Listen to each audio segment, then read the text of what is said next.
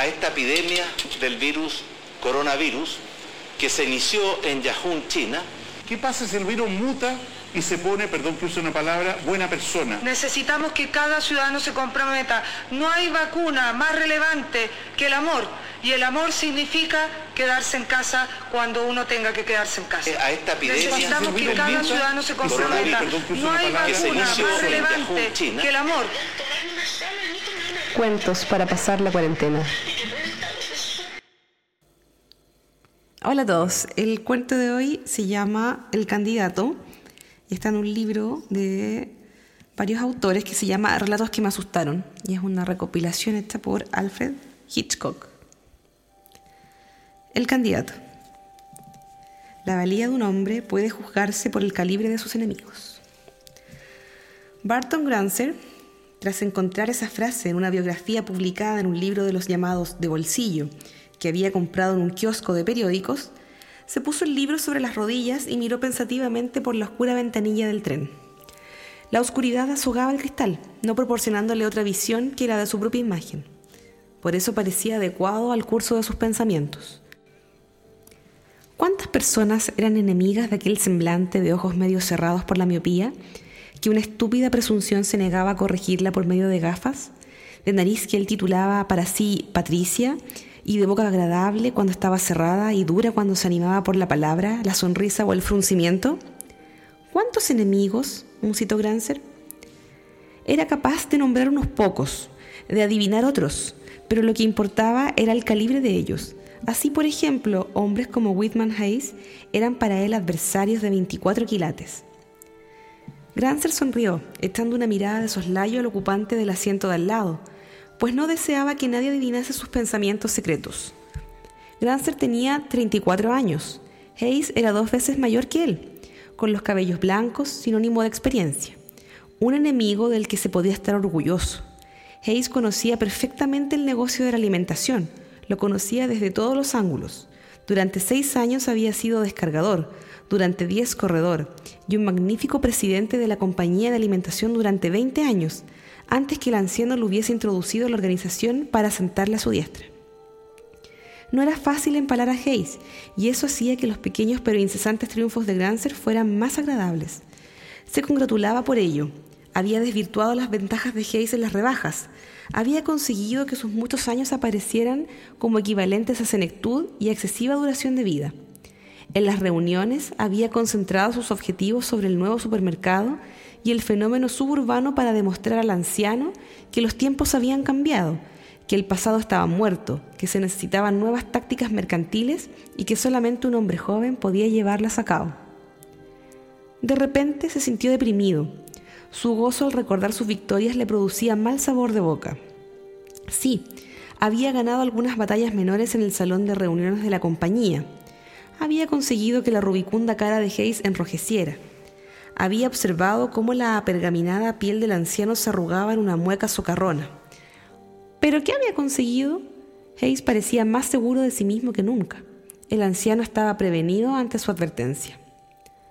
Cuando llegó a su casa más tarde de lo acostumbrado, su esposa Jean no le hizo preguntas.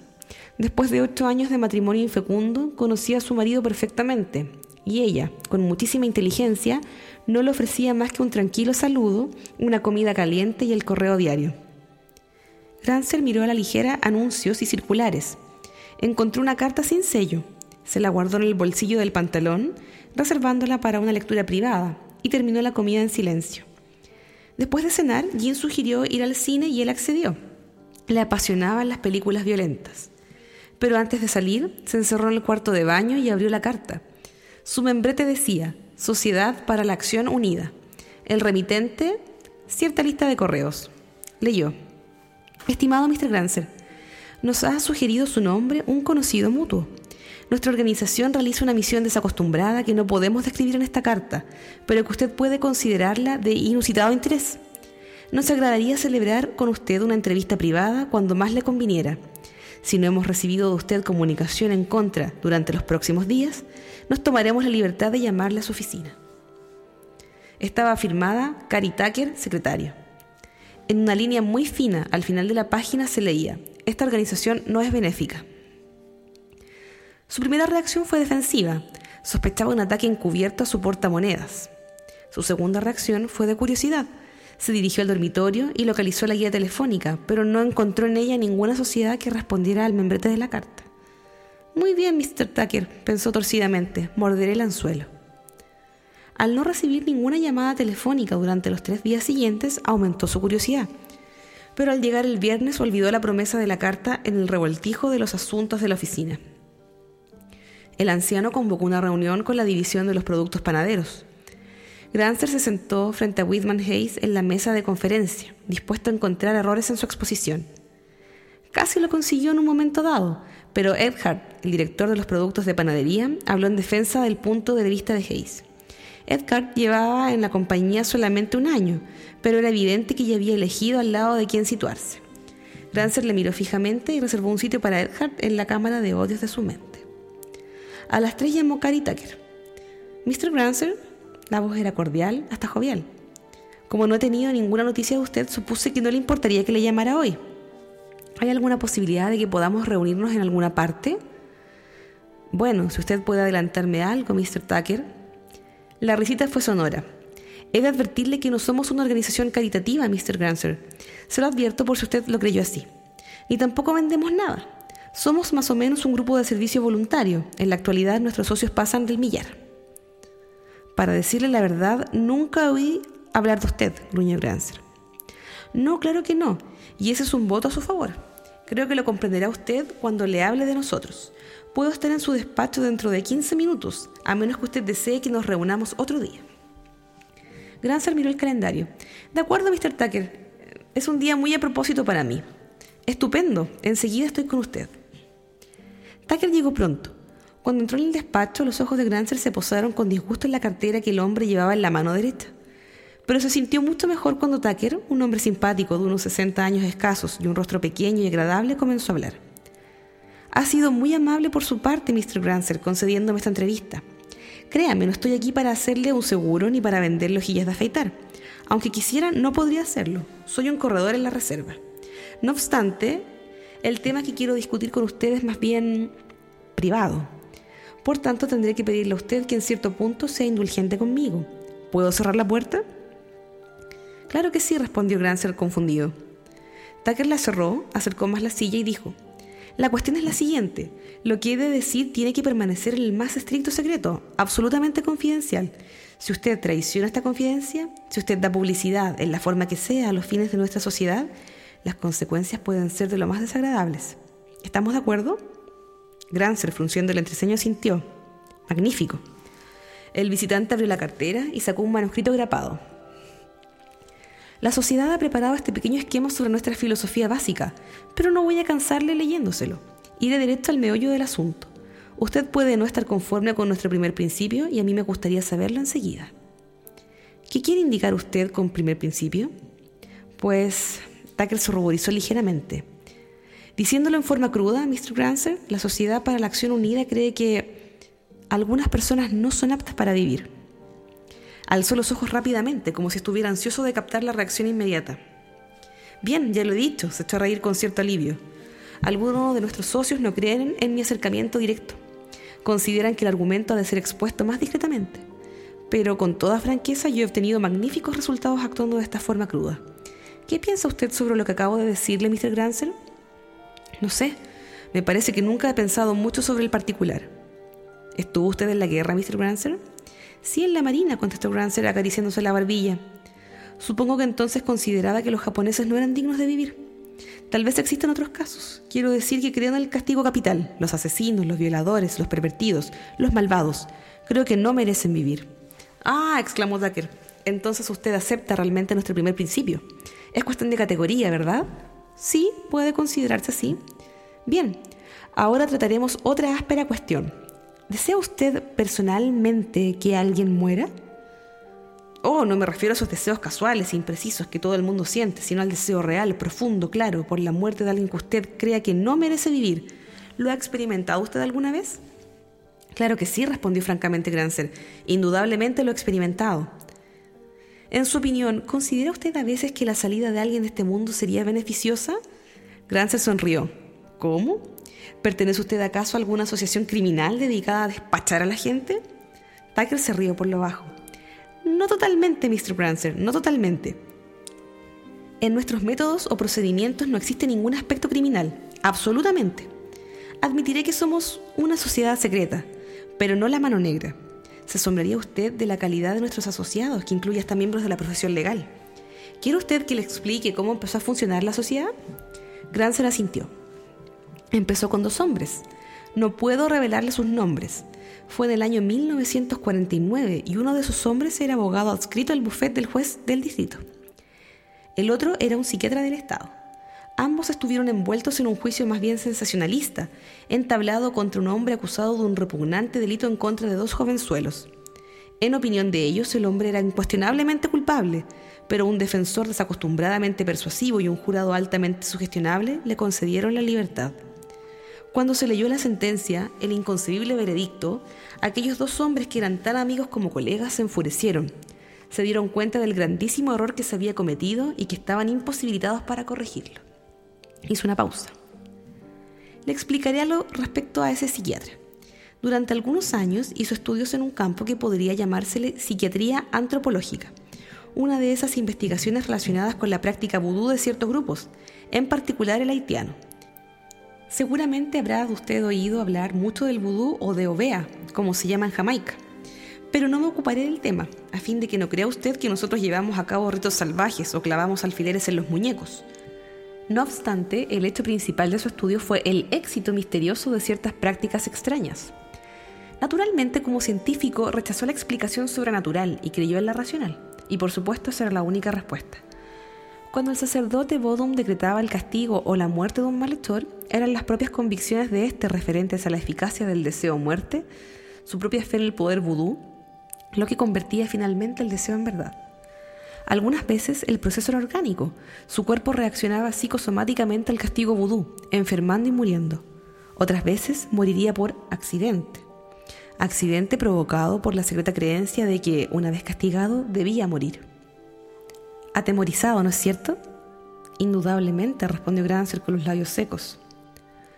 De todas formas, nuestro amigo, el psiquiatra, comenzó preguntándose en voz alta si algunos de nosotros habríamos avanzado tanto a lo largo del sendero civilizado que no podríamos estar expuestos a esta misma clase de castigo sugerido. Propuso que experimentaran sobre este tema elegido para ver qué pasaba. Hizo una pausa. Lo que hicieron fue muy sencillo, continuó. Fueron a ver a ese hombre y le anunciaron sus intenciones. Le dijeron que iban a desearle la muerte. Le explicaron cómo y por qué el deseo se convertiría en realidad, y mientras él se reía de su propuesta, observaron cómo cruzaba por su rostro una mirada de supersticioso temor. Le prometieron que todos los días con regularidad le desearían la muerte, hasta que ya no pudiese detener el místico y cruel sacrificio que convertiría tal deseo en realidad. De pronto Grancer se estremeció y apretó los puños. Eso es una tontería, dijo suavemente.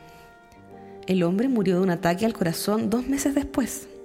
Por supuesto, sabía que usted diría eso, pero es pura coincidencia. Naturalmente, y nuestros amigos mientras investigaban no se sentían satisfechos. Así pues decidieron intentarlo otra vez. ¿Otra vez? Sí, otra vez. No le diré quién fue la víctima, pero sí que esta vez solicitaron la ayuda de cuatro socios. Este grupito de adelantados fue el núcleo de la sociedad que yo hoy represento. Grancer movió la cabeza. ¿Y me dicho usted que ahora hay mil?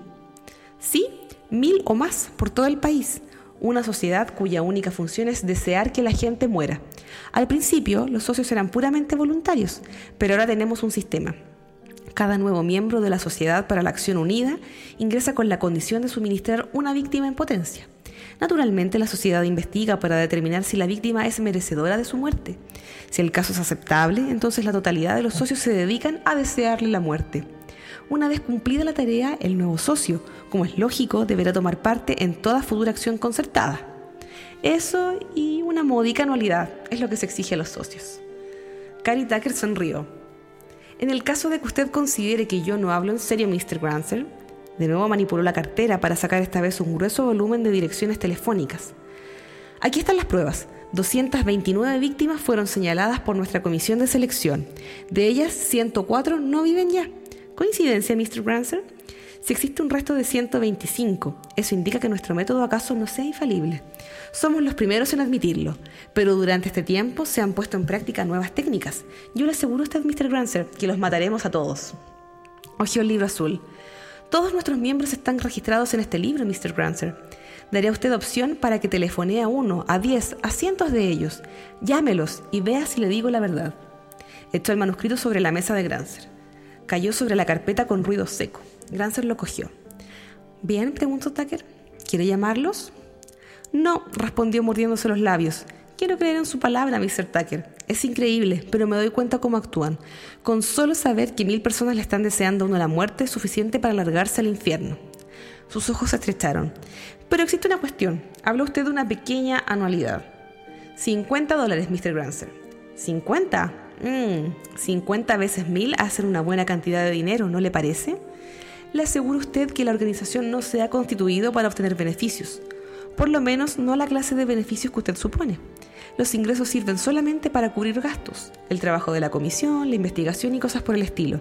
Seguramente comprenderá usted esto, ¿verdad? Así lo supongo, gruñó. Entonces, ¿lo encuentra usted interesante? Grancer giró el sillón hasta colocarse de cara a la ventana. Dios pensó, Dios, si fuera cierto. Pero ¿cómo? Si el deseo matara, él habría matado docenas de personas en su vida. Sí, eso era diferente. Sus deseos eran siempre secretos, ocultos, donde nadie podía conocerlos. Pero ese método era diferente, más práctico, más terrorífico. Sí, podía darse cuenta cómo actuaban. Podía visualizar miles de mentes ardiendo con el único deseo de la muerte, ver a la víctima debatiéndose al principio presa del desasosiego y luego sucumbiendo lentamente, gradualmente, seguramente, a la cadena de terror que la ahogaba, que la oprimía. El trabajo era eficaz. Tantos pensamientos mortales podían emitir realmente un rayo místico y malvado que destruyera la vida. De repente, como si ante él surgiera un fantasma, vio la rubicunda cara de Whitman Hayes. Se volvió de nuevo y dijo, la víctima, por supuesto, tiene que saber todo esto. Tiene que saber que existe la sociedad, que ha tenido éxitos y que está deseando su muerte, ¿verdad? ¿Es esencial eso? Absolutamente esencial, respondió Tucker, guardando el manuscrito en la cartera. Usted ha tocado el punto vital, Mr. Grancer. Hay que informar a la víctima y eso es precisamente lo que he hecho. Y añadió después de mirar su reloj. Así pues, su deseo de morir empezará para usted hoy al mediodía. La sociedad ha empezado a trabajar ya. Lo lamento muchísimo. Ya en el umbral de la puerta, se volvió y alzó el sombrero y la cartera en un saludo de despedida. Adiós, Mr. Grancer, dijo.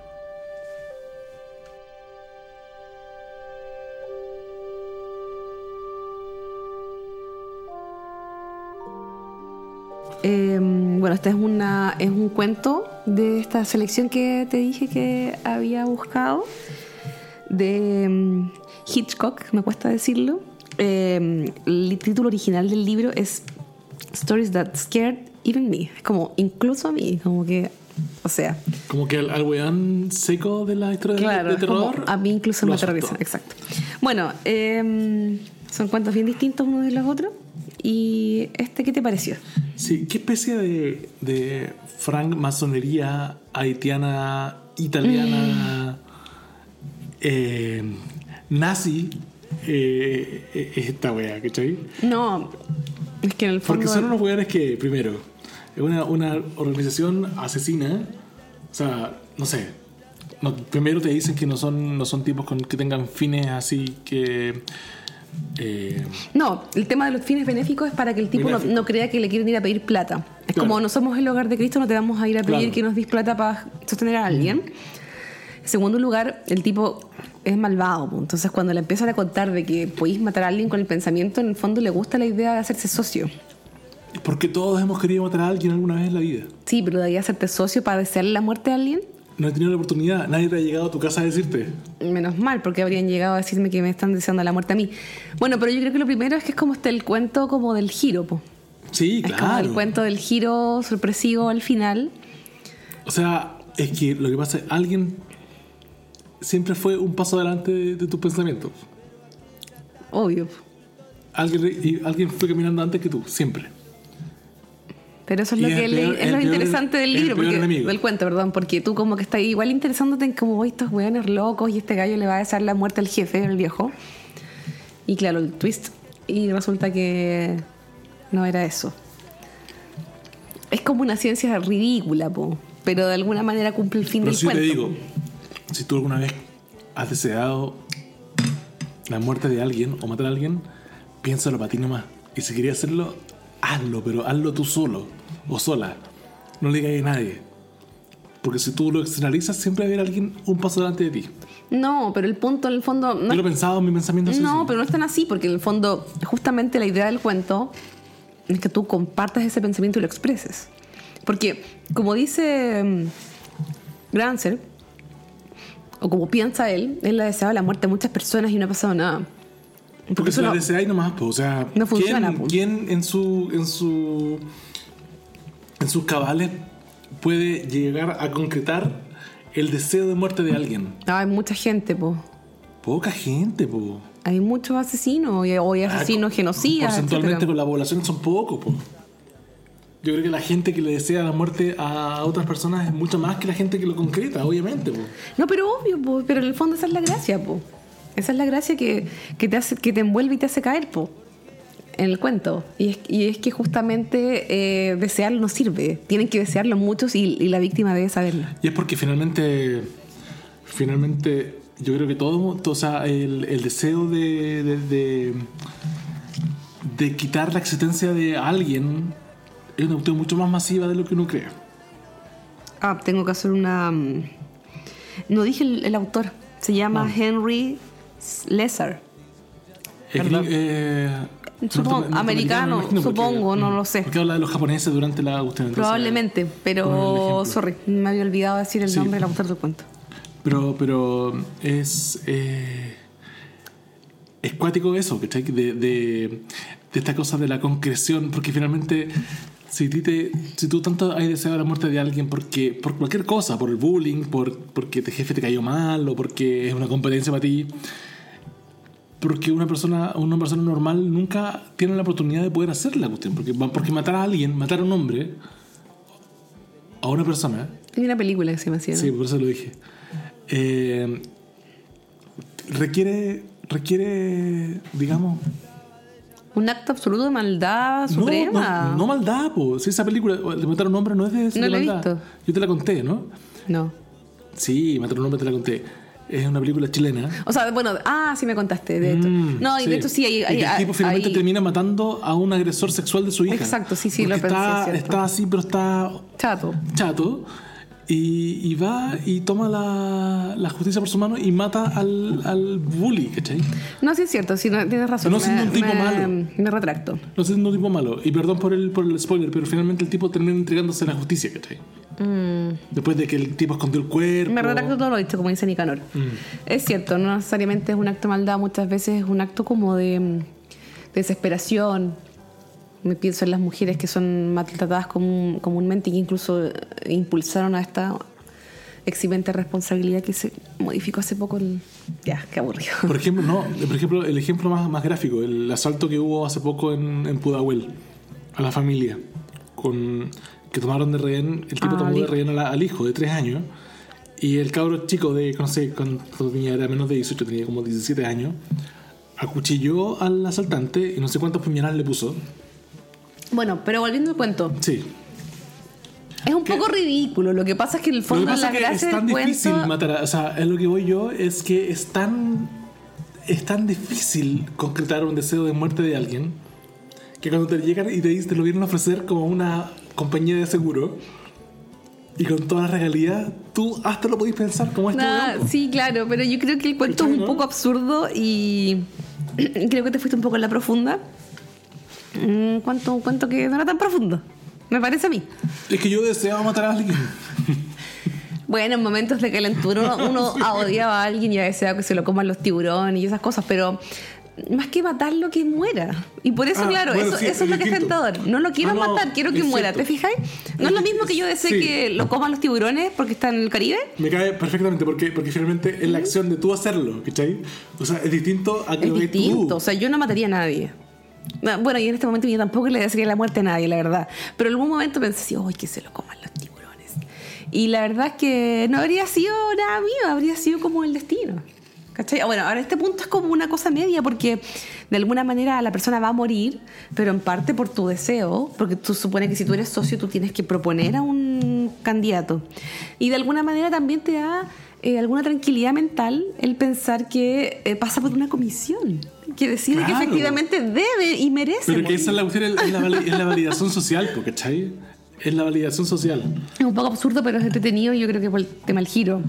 Tiene, tiene un poco que ver también, por ejemplo, por eso te decía, te daba el ejemplo de, de los- de los nazis, weón. que por ejemplo que era una organización política, ¿cachai? Que estaba socialmente aceptada, ¿cachai? Que, que los tipos mataban gente porque estaba socialmente aceptado matar gente, los tipos sabían, la gente sabía, ¿cachai? Y porque ellos también, eh, también o sea, la población, la población alemana de 1935 hasta 1940 y algo, estaba, estaba consciente de que... Sabía. no, sabía, ¿cachai? Y ellos le parecía bien. Ellos no iban a ser capaces de matar a un tipo. Pero sí apoyar a una, una cuestión organizacionalmente... Claro, de alguna manera era, Sólida. era bueno para ellos que Claro, era bueno. parásitos, entre comillas, ¿Cachai? Es- eso es lo Mm. que hay en este cuento, ¿cachai? Que el tipo finalmente se tienta porque, porque, porque hay, no sé, está... Pero bueno, está muy bien logrado el tema del convencimiento, porque como le dice esta especie de vendedor, dice como, "Y, pero usted lo cree, pero usted qué le parece, y el loco como que lo piensa y dice, ¿sabes qué? Sí, ya, sí, está convencido, lo cree, listo. Tú lo has usted dicho, es. si yo, yo tuve una empresa de vendedor de perfume, yo le, le, le diría este cuento a estos weones, a todos los vendedores. Así como se vende. Claro. Es un perfecto ejemplo de cómo se vende una idea, ¿cachai? Y como una idea tan bizarra, o sea, perdón, bizarra, pero tan bizarra en el sentido... Sí, pues te empieza, a hablar, la te empieza a hablar del vudú. Puede, puede finalmente ser una buena idea para ti. Una idea siempre puede ser buena para alguien, en todo Mm. caso. Igual es sorprendente que hayan como miles de personas deseándole la muerte a alguien, es cuático. En realidad yo creo que en este momento en Chile hay miles de personas deseándole la muerte a alguien. Twitter se llama la wea. bueno, sí, y algunos que a lo O sea, mejor no lo tuitean, pero que igual lo Sí, piensan. o sea, en Twitter yo creo que hay millones de personas deseándole muerte a alguien. Y no funciona, amigos. Ah, pero tal vez no funciona porque no se le ha dicho a la víctima que se le Es desea la muerte. No, sí, pero... Le pero vamos a mandar un... No, ya no voy a decir nada, después capaz que me vengan a buscar. Sí, no. Pero... Bueno, Bueno, ese fue el cuento. Había, primero había elegido uno súper terrorífico y después pensé que tal vez no era la cosa así pero como... lo leemos se- después. A mí me gustó. ¿Sí? Sí, sí, sí. Bueno. No sé si tienes algo más que agregar respecto No, de... mira, estamos... Estamos tomando algo, ahora un espumante muy rico, pero no vamos a dar la marca, cosa que alguna empresa o alguna marca se quiera sumar a, nuestro, a nuestros cuentos y, y nos aprovisione. Así que... Claro, hagamos eso, de- hagamos el tema del cuento. Sí, bueno, pero, pero interesante. Yo creo que yo creo que ha sido interesante la lección porque además que da un giro, como tú decías, y como importante a la, a la tendencia que hemos tenido en esta en esta Mm, en También. estos cuentos. ¿Mm? Bueno, voy a tratar de buscar otras mujeres porque estoy Sí. como el debe, pero... Eso. Pero es, es arduo, como que trabajando y, Sí, claro. y, y siendo dueña de casa y criando es difícil de repente encontrar como el cuento. Eso. Eso. Y aquí nos despedimos entonces, pues chiquillos. Gracias por escucharnos. Adiós. Adiós.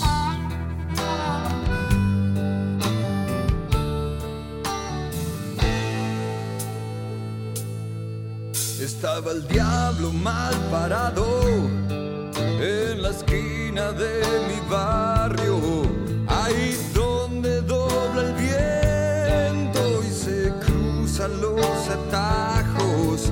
Al lado de él estaba la muerte con una botella en la mano.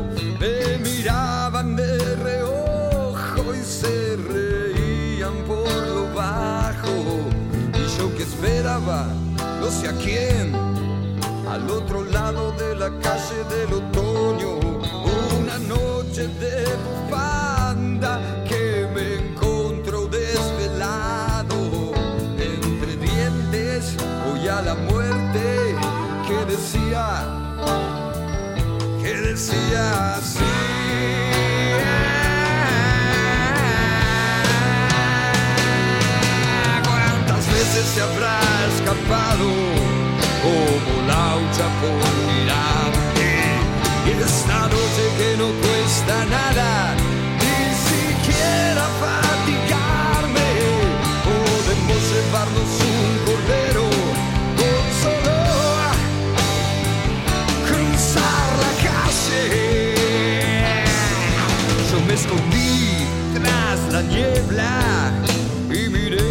leave.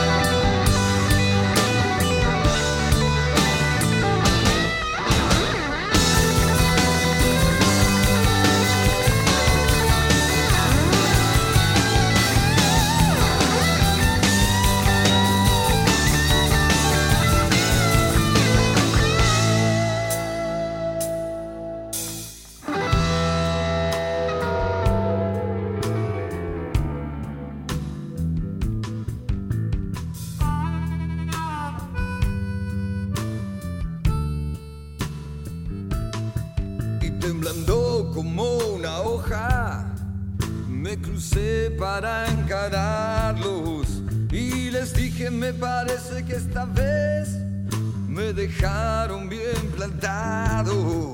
Les pedí fuego y del bolsillo saqué una rama para convidarlos y bajo un árbol del otoño nos quedamos chamullando.